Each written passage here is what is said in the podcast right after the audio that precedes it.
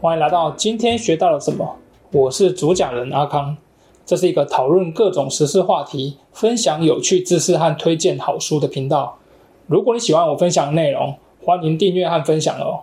今天想跟大家聊两个有趣的话题。首先，第一个是辉达，就是 NVIDIA NVIDIA 的执行长和创办人黄仁勋，最近他受邀来台湾去出席台大的毕业典礼的致辞。那当天他的演讲内容也是引爆全网，这样哦，我自己也看到一堆朋友纷纷引用他演讲中的金句啊，或者是内容。同时呢，也有很多新闻媒体不断的在报道和跟拍他这样。不过我今天比较想聊的不是他满满的金句的演讲内容。而是我有发现到有媒体特别关注到他的穿着，说他时常出席各种演讲场合的时候，都会穿一件固定的皮衣，并且下一个标题叫做“为什么成功人士每天都会穿一样的衣服”。这让我想到过去这个主题其实也常常出现哦，其他一些比较有名被引用案例，像是啊苹果的贾伯斯，或者是 Facebook 的马克·祖克伯，或者奥巴马等等。那为什么成功人士每天都穿同一套衣服呢？那大部分会提到这个主题的时候，都会讲到一个名词，叫做决策疲劳。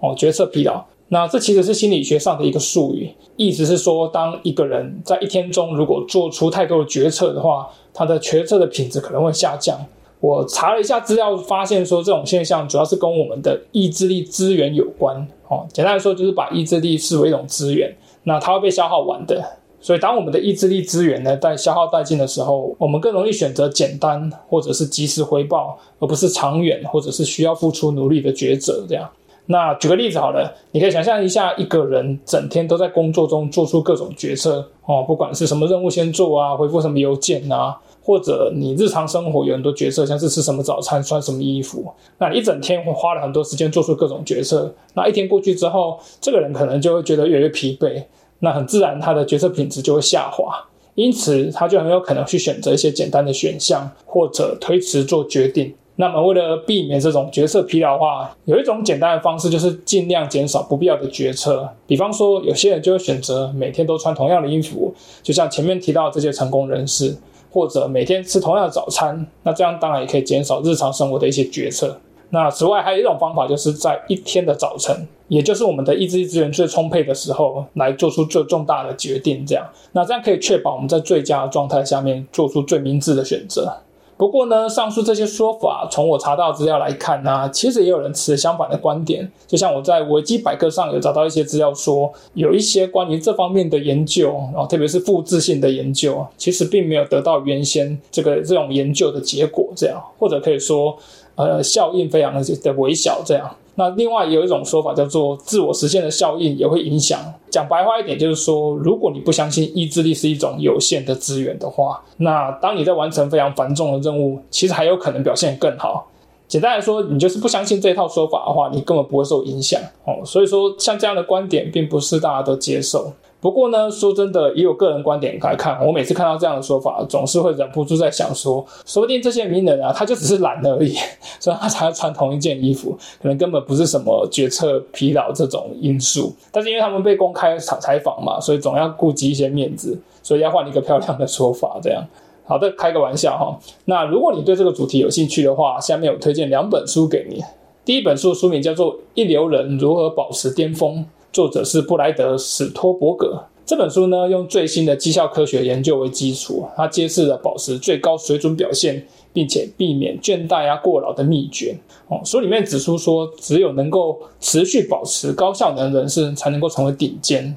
那顶尖的表现者，他不仅更努力，也更善于休息。透过这本书，我们也可以了解到大脑是喜欢如何学习，然后我们的身心运作机制，以及要如何去聆听身体的讯号，我们就能够找到最适合自己的步调，实现持续的巅峰表现。那第二本要给你推荐的书叫做《天才的关键习惯》。那这本书作者是克莱格莱特。这本书主要揭开了一些历史上有名的天才，他们拥有什么样的关键的习惯，包含努力工作啊、百折不挠的性格啊、想象力、好奇心、创造力啊，或者是跨界思考这些。那作者通过他一生的观察和研究，带领我们可以了解这些思维习惯是如何促成伟大思想的发现。好的，接下来想跟你分享的第二个话题是关于为什么日本学校的教室窗户大多都是在学生的左边。假设你跟我一样是一个时常在看日剧的人。那你可能会注意到，日本学校的教室的窗户啊，通常都在学生的左边。哦，也就是你看那个教室的场景，哈，很奇妙。那个窗户都在左左边，这样，哈，大家可能面对呃教室的黑板，那左边就窗户这样。那关于这一点呢，我最近看到一个新闻啊，引用了一个叫做音速语言学习日文的粉丝的专业。那粉这个粉丝的的的专业的说法是说，其实啊，全日本的学校啊，不管是校舍啊，这些窗户啊，都有统一规定，一定要这样设计。那原因的话，我想你也不难猜到啊，那就是跟阳光有关。那据说这个要求哦，这个建筑设计要求，其实从明治时期就开始一直沿用到现在。从那个时候开始呢，日本的学校的校舍啊，特别是教室就被要求要朝东西方向来建造。同时呢，教室就一定要呈现出长方形，那将窗户要朝向南边哦，西南边或东南边这样。那主要原因其实就是因为当时的照明设备并不是很普及哈，不像现在一大堆电灯这样。那上课的时候要光线充足嘛，你只能依赖阳光这样。那一年当中呢，南方的日照时间最长哦，光线最充足，所以就规定呢，教室的窗户一定要开在南边。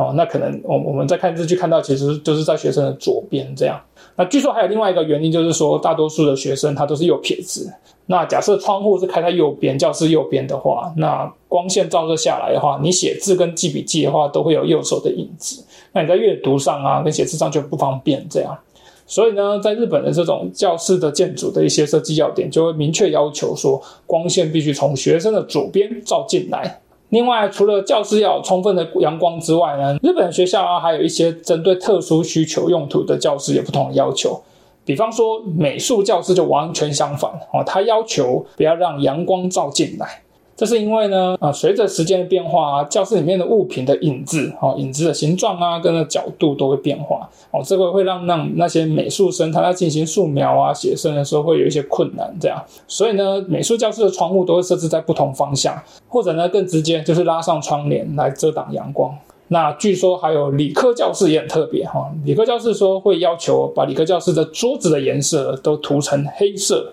据说这主要是为了让学生在如果你不小心打翻了一些化学品的话，就可以清楚的看见这样。那除了呃桌子被要求是要涂成黑色之外，据说连椅子哈椅子也不能有椅背。那这个是为了当学生一样不小心打翻的化学品的时候，还可以立即躲开。嗯，当然这想想也是有点道理在。关于这些有关日本教师的一些要求啊，有网友看到这则新闻的时候都非常赞叹说：“哇，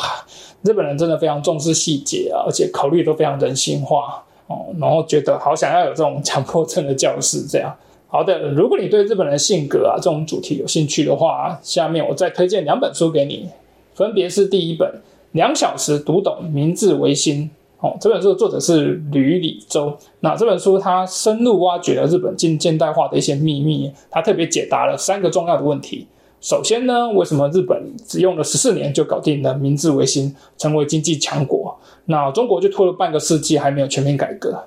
其次呢，为什么日本人快速就了解世界大事啊？然后那中国一直在蹉跎这样。